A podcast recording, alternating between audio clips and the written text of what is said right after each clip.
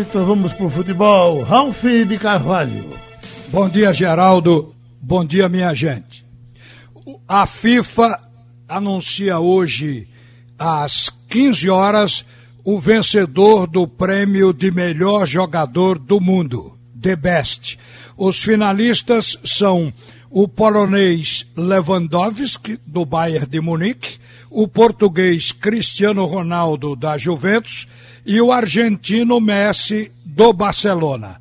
O Lewandowski leva vantagem, porque o Bayern de Munique ganhou tudo que podia na temporada passada. Liga dos Campeões, Campeonato Alemão e Copa da Alemanha.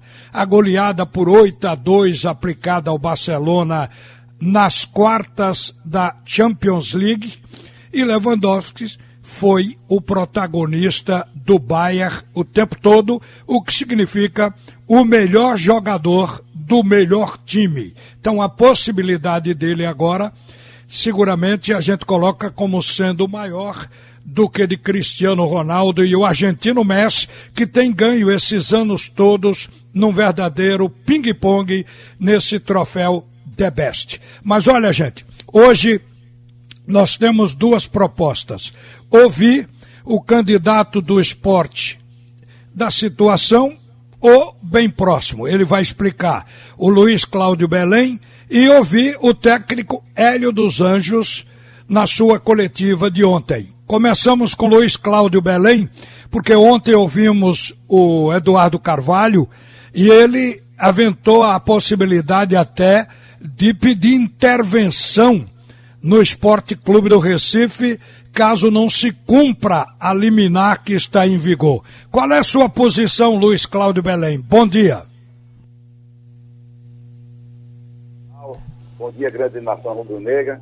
Ralf, desculpa, só uma pequena correção, é Luiz Carlos Belém. É... Ah, não é Cláudio, é Carlos, desculpe. Carlos, não, querido. Veja só, é, a, os nossos sentimentos, primeiro, é que nós estamos tristes com o que está acontecendo com o esporte. Existe uma, um sentimento de tristeza e de apreensão. Tristeza por quê? Porque nós entendemos que todos os problemas do clube devem ser resolvidos dentro do clube. Tá certo? Esse problema não tem que sair para a justiça para ser resolvido. Né? Como alguns, algumas pessoas falaram aí, então, ah, resolvendo no tapetão. Tem gente levando, querendo levar para o tapetão um problema interno dentro do clube. Tá certo? Segunda situação que nós queremos colocar aqui é que a primeira chapa a se colocar nessa campanha do esporte foi a nossa. Desde julho, nós nos antecipando ao processo eleitoral, entendendo por se tratar um ano atípico dentro do processo eleitoral do clube, dentro do Campeonato Brasileiro, nós lançamos a nossa candidatura em julho para que trouxesse antecipasse o debate, para que possíveis ou eventuais problemas pudessem transcorrer no percurso. Desde setembro, nossa chapa está formada quero deixar aqui para você, é, é, é, Ralf, que é a única chapa que foi apresentada com sua totalidade para os eleitores, para os sócios do negro. É a nossa chapa, o Novo Esporte, de setembro, formada por mim na presidência do Executivo, Helena Lacerda como vice do Executivo, Antônio José Zusa Monteiro como presidente do Conselho Deliberativo e também o nosso amigo Jair Lielson na vice-presidência do Deliberativo. Entre outros nomes que já foram apresentados, como é, Manuel Nogueira como vice-presidente de marketing, como é, Leonardo Carneiro como vice-presidente de juiz. Enfim, nós estávamos prontos para o processo eleitoral. Então, se, existe, se existisse algum grupo que se sentisse desconfortável com essa situação, esse grupo deveria ser o nosso grupo. Mas nós, entendendo que o esporte é muito grande, e entendendo que existe esse costume no esporte, ano após ano, em querer resolver todo o processo eleitoral faltando 30 dias para a eleição, é, possivelmente aconteceria alguns tipos de problemas. E um deles foi essa questão de ter ou não ter eleição. Quero também lembrar os torcedores do esporte que nenhuma chapa foi escrita. Isso é uma realidade, Ralf. Nenhuma chapa ainda foi escrita.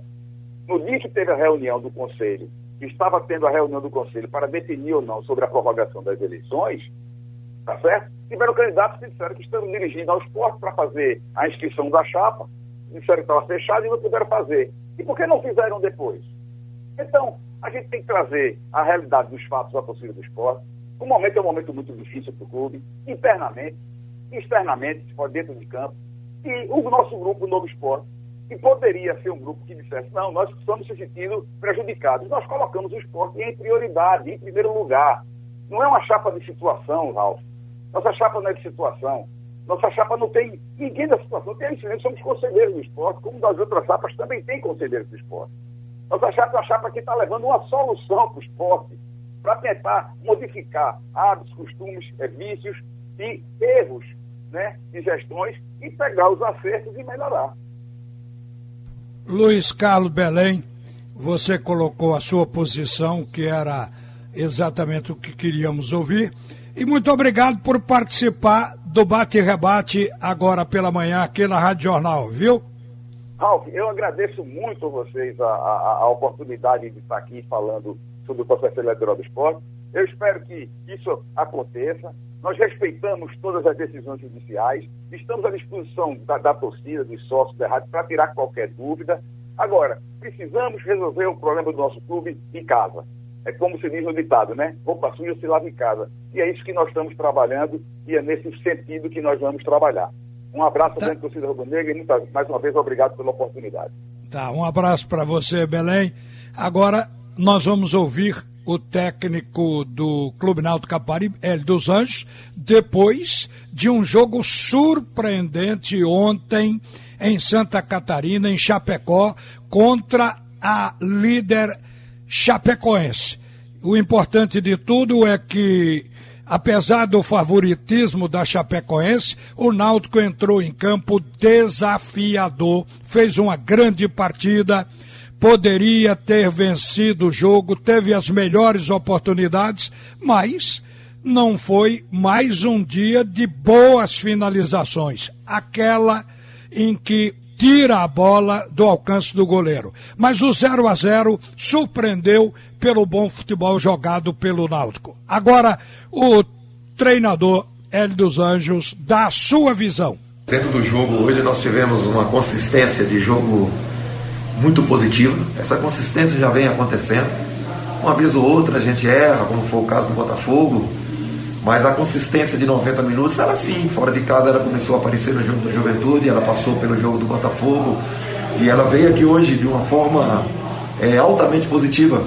Inclusive um pouquinho de frustração de não sair daqui com os três pontos, baseado em tudo aquilo que o grupo produziu. Acho que o grupo foi inteligente, o grupo neutralizou todas as ações ofensivas propostas é, pela Chapecoense e, naturalmente, o setor que ele mais mexeu foi o setor ofensivo.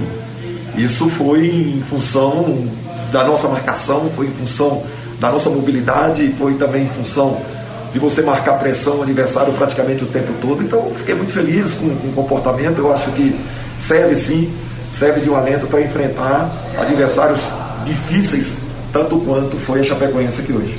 Não deixamos transparecer em momento algum a diferença de pontuação da Chapecoense para o Náutico. E é isso que temos que fazer. Nós colocamos sempre isso para os jogadores, desde a primeira palestra que nós fizemos, visando esse jogo. E o grupo respondeu da melhor maneira possível. Você tem que ser inteligente para jogar contra um grande adversário. Neutralizamos aquilo que o adversário tinha de positivo ofensivamente, com duas formações ofensivas. Ele usou uma formação, depois ele mexeu no setor em três posições e nós nos garantimos e sendo sempre uma equipe também com bola, com jogo, agressiva.